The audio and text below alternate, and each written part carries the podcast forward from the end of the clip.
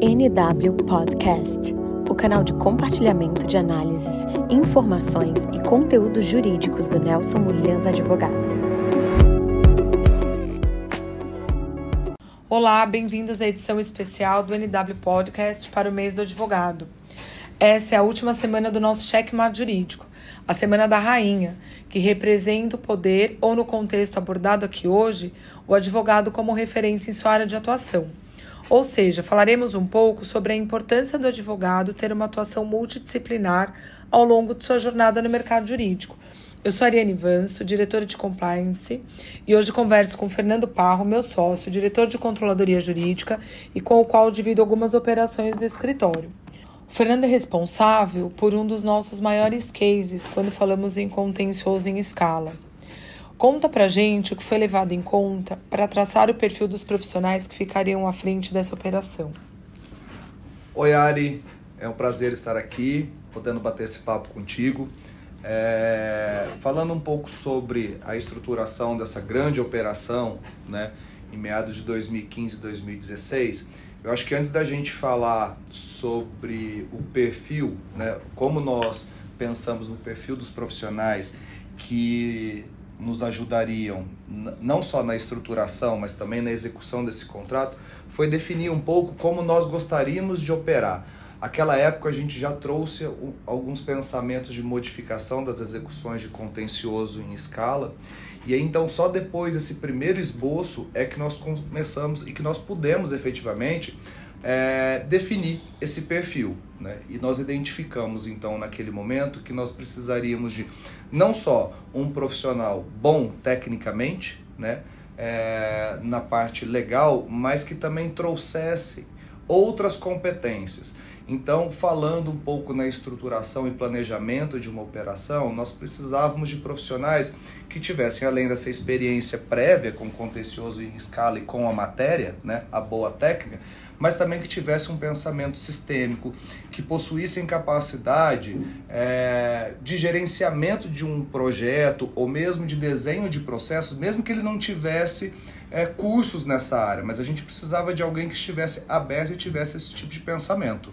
Pegando um gancho na tua fala, eu senti em algum momento da minha carreira a necessidade de buscar ferramentas na área de gestão da qualidade e inovação. É, só a quantidade de pessoas operando numa gestão de contencioso, de uma carteira, de volume, não eram suficientes, né? Porque não garantiam a qualidade. Que garantia a qualidade você ter um processo eficiente e a gente, naquela época, não tinha essa oferta de conhecimento na universidade, então eu busquei uma capacitação para conseguir estruturar uma operação de contencioso, e isso fez muita diferença na minha vida como um todo. E um pouco depois disso a gente também começa a ouvir falar muito de tecnologia. Eu gostaria de que você dividisse a sua experiência aí com a gente, se a tecnologia foi preponderante naquele momento, fez a diferença para a estruturação é, desse case que a gente está tratando. Ari, sendo muito honesto contigo, é, a tecnologia, né, a gente está falando de uma operação que foi estruturada, começou em 2014, né?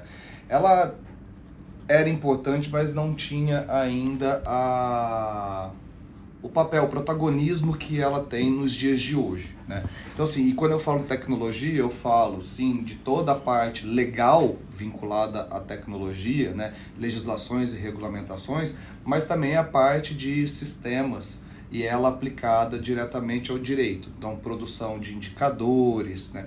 Isso não eram skills que que a gente buscava naquele momento, né? Que hoje são essenciais para que a gente possa medir é, o nosso trabalho, a qualidade das nossas operações. Né? Hoje, aqui no escritório, nós trabalhamos 100% dentro de um sistema que nos gera indicadores de qualidade para que a gente possa levar essas informações aos nossos clientes. Mas, assim, dizer que isso era essencial para um advogado naquela época, né? se, se é isso, eu estaria mentindo. Mas que hoje nós não conseguimos executar sem que haja essa familiaridade dos profissionais.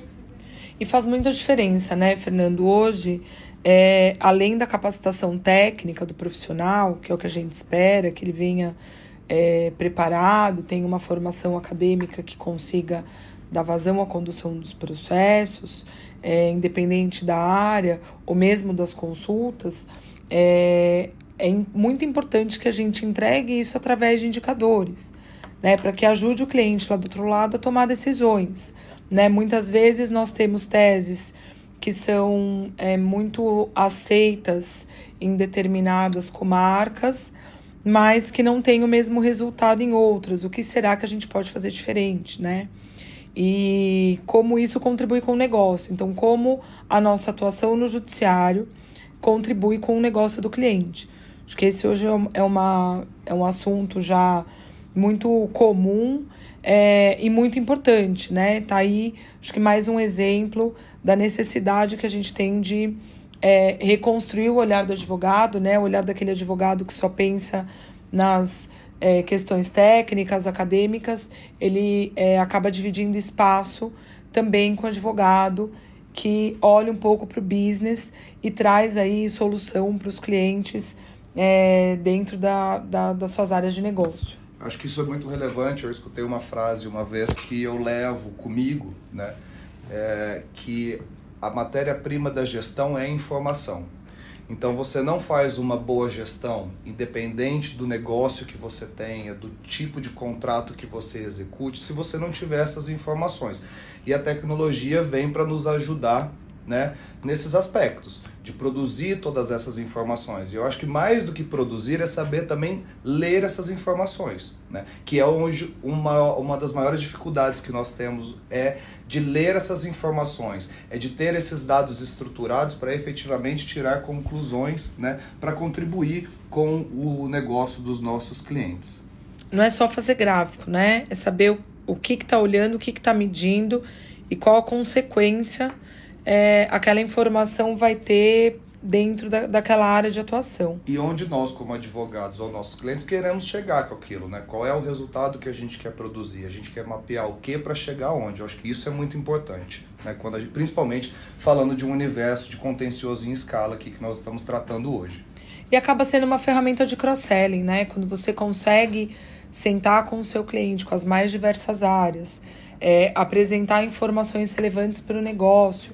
Você se mostra preparado e apto a assumir outros papéis dentro, da, da, dentro daquele mesmo cliente, abrir espaço para outros sócios, para outras áreas é, do direito de prestarem serviço dentro daquele cliente.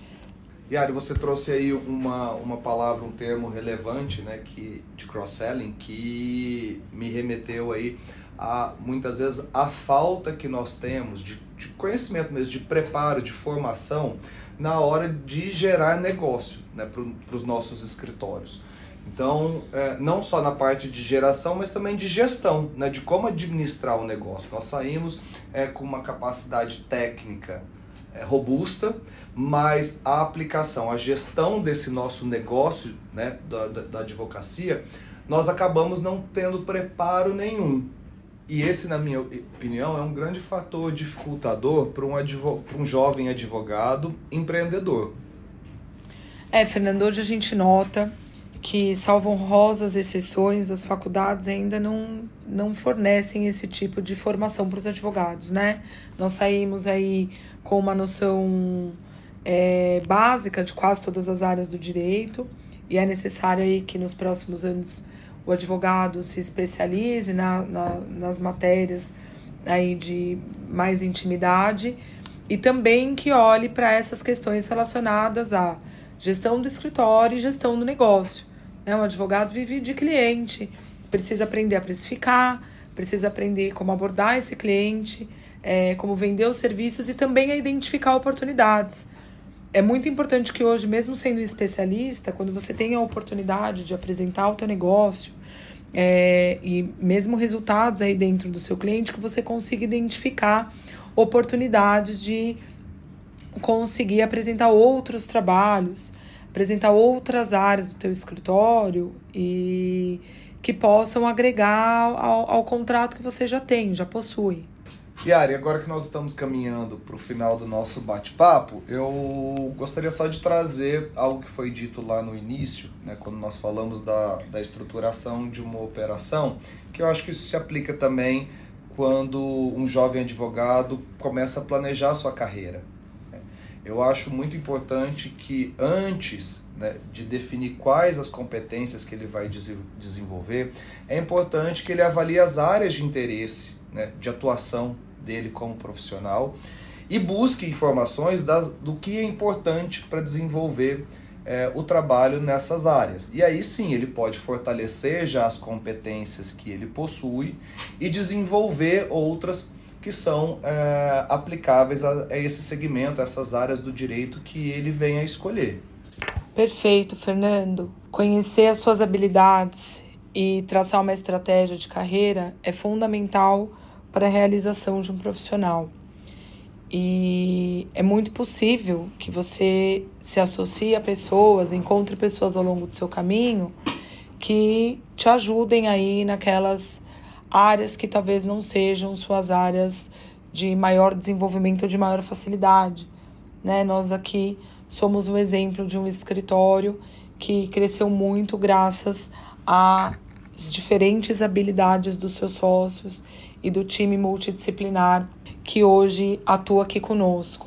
É, isso tem muito a ver com o tema é, desse nosso encontro, que é a rainha, a peça do xadrez, que se movimenta para todos os lados do tabuleiro. E isso muitas vezes só é possível é, em grupo. E aqui a gente encerra é, esse bate-papo. Esperamos vocês para a próxima. Um abraço. Um abraço.